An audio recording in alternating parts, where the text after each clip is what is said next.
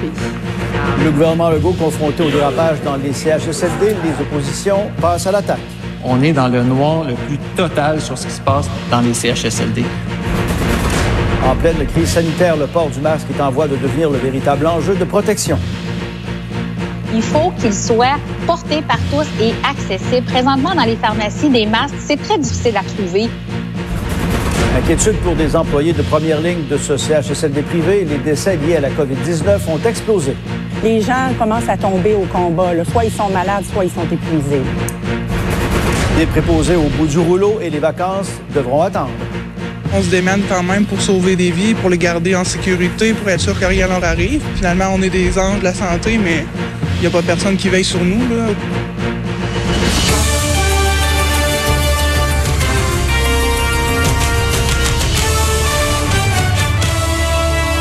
Pierre. Bonjour Pierre. Salutations aux auditeurs de Cube Radio qui se joignent à nous. Euh, Pierre, pendant qu'à Montréal, on compte les morts par dizaines et qu'on s'interroge sur l'imposition du port du masque obligatoire, la vie parlementaire a repris presque normalement ce matin du côté de l'Assemblée nationale. Vous avez raison de dire presque normalement, mais pour la première fois depuis le début de la crise sanitaire quand même, le premier ministre Legault a été confronté en direct aux questions des partis d'opposition et la catastrophe, bien sûr, des CHSLD a permis de soulever de nombreuses histoires d'horreur dans nos résidences pour aînés.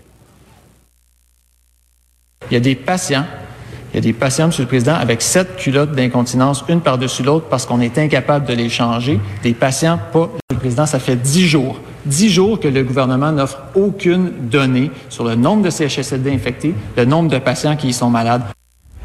Et Alain, alors que la question du port du masque est sur toutes les lèvres, le gouvernement reconnaît qu'il n'y en avait pas assez pour les rendre obligatoires. Vous l'avez dit, hein, c'est une situation particulière. Aujourd'hui, on est à 36 députés sur 125, des mesures de distanciation sociale. Il y a plusieurs ministres et députés qui portaient le masque à l'Assemblée nationale pour cette première période de questions. Et le chef du Parti québécois, euh, par intérim, chef parlementaire Pascal Bérubé, il est allé avec la question du jour. On le sait, ça fait plusieurs semaines que le gouvernement se fait talonner. Pourquoi ne pas porter le masque particulièrement dans les transports en commun? Demain, il se rend à Montréal, le premier ministre. Pascal Bérubé lui a posé cette question.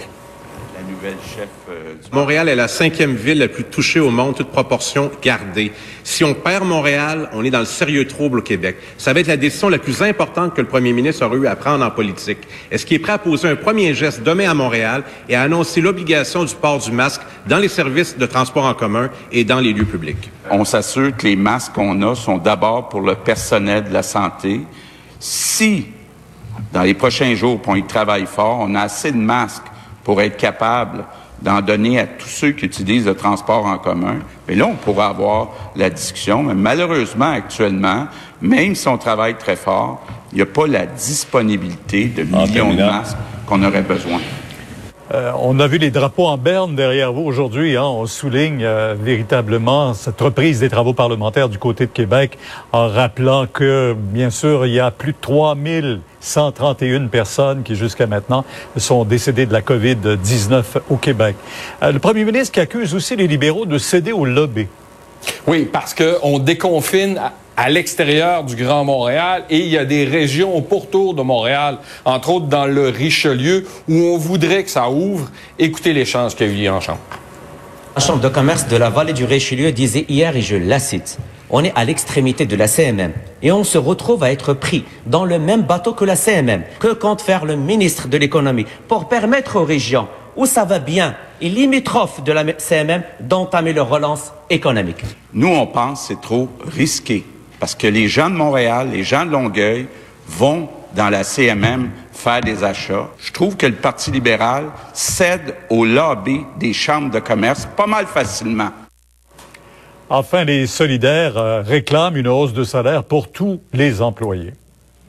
Les fameuses primes, et elles sont généreuses, qui ont été annoncées au cours des dernières semaines, mais on voudrait que ces primes-là, ça se règle rapidement. Écoutez l'échange entre Manon Massé et François Legault. Est-ce que ces gens-là, on va pas juste les remercier à coût de 4 piastres durant une crise, mais on va augmenter réellement leurs conditions de travail? Québec solidaire, certains syndicats voudraient qu'on offre 12% à tous les employés. Ça n'a aucun bon sens. Ça respecte pas la capacité de payer des Québécois. On est toujours en période de questions. C'est la deuxième. Il y aura un point de presse du premier ministre à 13 heures et il y aura un autre point de presse en milieu d'après-midi de la ministre responsable de, des sports, euh, déléguée au sport, qui va venir, entre autres, expliquer qu'est-ce qu'on va déconfiner pour permettre aux Québécois d'aller un petit peu à l'extérieur et s'amuser. Merci Alain. On surveille ça dès 13 heures, le point de presse pour sauver les vies, je pense que les cours maintiendraient une obligation euh, modérée de porter le masque dans les endroits fermés. Les experts sont unanimes. Le gouvernement Legault pourrait imposer le port du masque dans les espaces publics. Harold, avec la crise actuelle, ce serait justifié. Ouais, bon, on vient d'entendre qu'on manque de masques. Moi, je me trouve actuellement dans un atelier de couture. On fait des masques artisanaux. Je vais vous en parler dans un instant. Mais tout d'abord, vous avez entendu Julius Gray, le célèbre avocat. On lui a posé la question. Ma collègue Marianne Lapierre lui a posé la question ce matin. Est-ce qu'on pourrait imposer le port du masque dans le public, le dans le transport en commun, dans les zones publiques? Alors, il a répondu tout simplement, le gouvernement n'a pas être parfait. Euh, et il faut être raisonnable et proportionnel. Donc, il pense que c'est possible. Je vous laisse tout d'abord entendre Julius Gray. Quand il y a une véritable urgence, comme euh, ou une menace à la santé, euh, il y a l'article 1 de la charte et des dispositions semblables dans la charte euh, québécoise qui disent qu'on peut avoir des exceptions et des limites raisonnables dans une société. Et je pense que ce serait raisonnable. Il y a des limites. On ne pourrait pas, par exemple, appliquer ça de façon discriminatoire.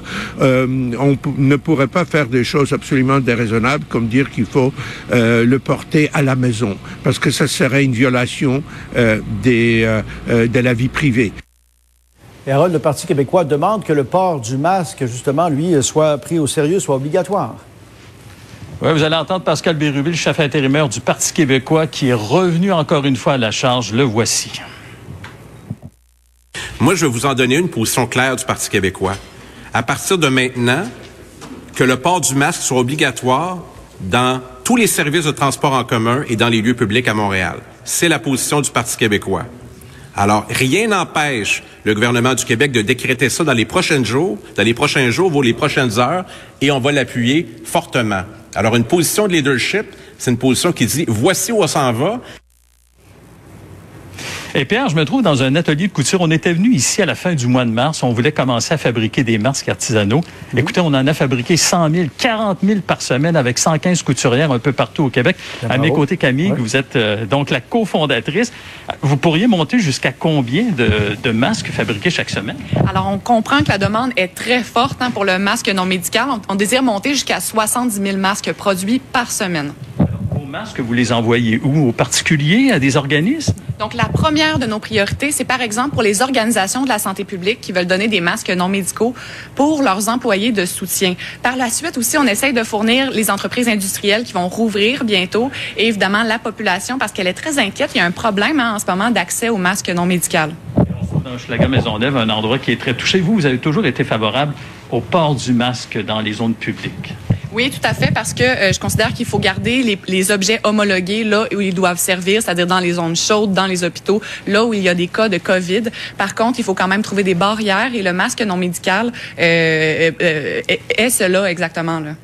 Merci. J'ai parlé à un médecin, je vous la ferai entendre un petit peu plus tard également sur les ondes de LCN, qui, elle, est contre l'obligation du port du masque dans les zones publiques. À venir un peu plus tard. Toujours des, des pour et des contre partout. Merci. Sur la